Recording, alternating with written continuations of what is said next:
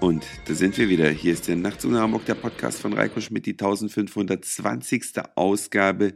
Hier heute aus Tel Aviv. Ich freue mich ganz sehr, dass ihr wieder mit dabei seid. Ich bin ja gestern hier ein bisschen einkaufen gewesen und im Unterschied zu Deutschland funktioniert das hier alles ein klein wenig anders. Ich habe hier keine Geschäfte gefunden, die einer einzigen Marke frönen. Also es gibt halt keinen Dieselladen und es gibt keinen Levis-Laden und keinen Carhartt-Laden und so weiter und so weiter, sondern hier gibt's in vielen Geschäften eigentlich immer alle Marken. Man weiß zwar nicht ganz genau, ob es die echten sind, aber ich gehe mal davon aus.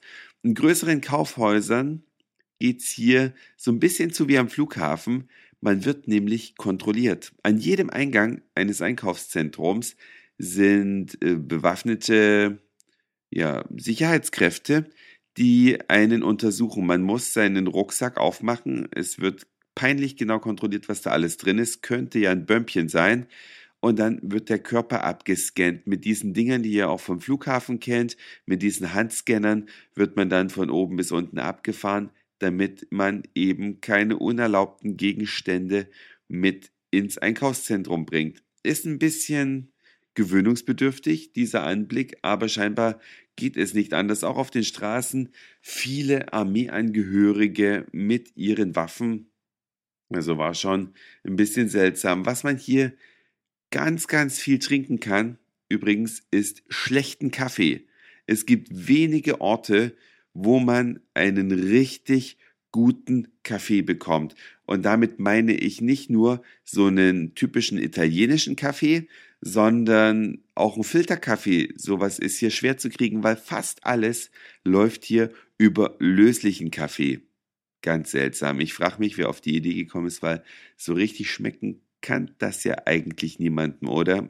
Vielleicht hat der ein oder andere von euch eine gute Erklärung. Jedenfalls lernt man hier, und das ist jetzt das Entscheidende, relativ schnell andere Menschen kennen.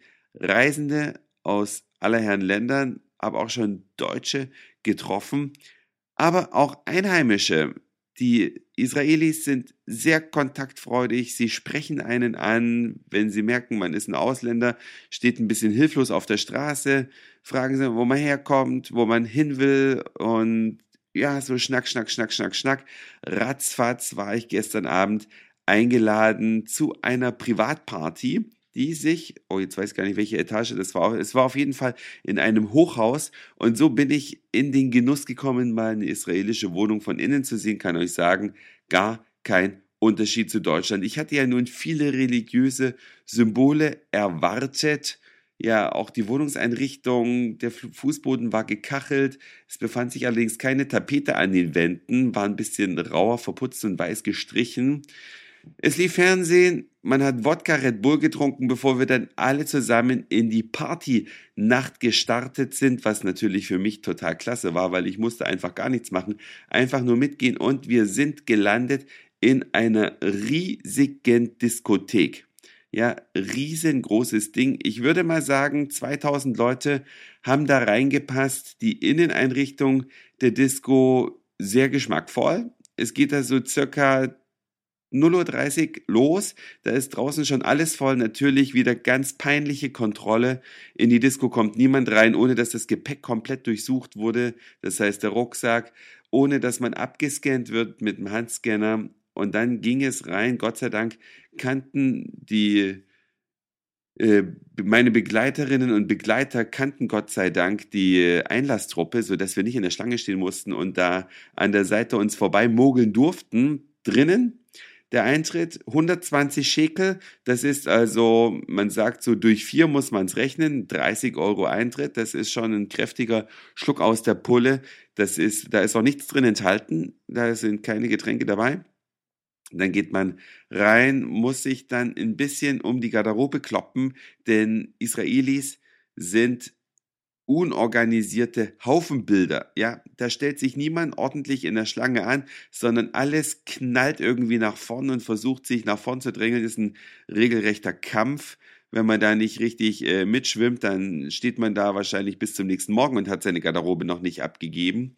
Ja, und dann die Disco selbst zwei Dancefloors, wie gesagt, riesig, geschmackvoll dekoriert mit riesigen Kristallornamenten, ähm, die von der Decke runterhingen. Ein gigantischer Screen an der Wand, keine Videobeamer, sondern alles in der Wand eingebaut. Sehr, sehr geil gemacht für meinen Geschmack. Ein kleines bisschen zu laut. Ein DJ, ein israelischer, der wohl, so sagte man mir, ein internationaler Star ist. Hab den Namen leider vergessen. Oh Gott, oh Gott, oh Gott. Aber vielleicht sehe ich ihn ja irgendwann mal in Berlin oder Hamburg wieder auf irgendeiner Party.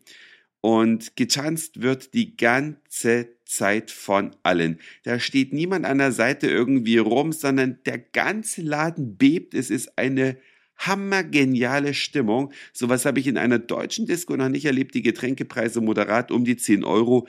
Jeder Cocktail geht eigentlich, aber bis in den frühen Morgen, hammergenial. 4 Uhr gab es dann noch eine Live-Show, ja, da ist dann eine Sängerin aufgetreten.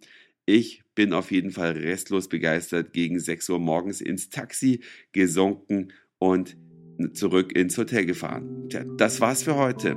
Dankeschön fürs Zuhören, für den Speicherplatz auf euren Geräten. Ich sag Moin, Mahlzeit oder guten Abend, je nachdem, wann ihr mich ja gerade gehört habt. Und vielleicht hören wir uns schon morgen wieder. Euer Reiko.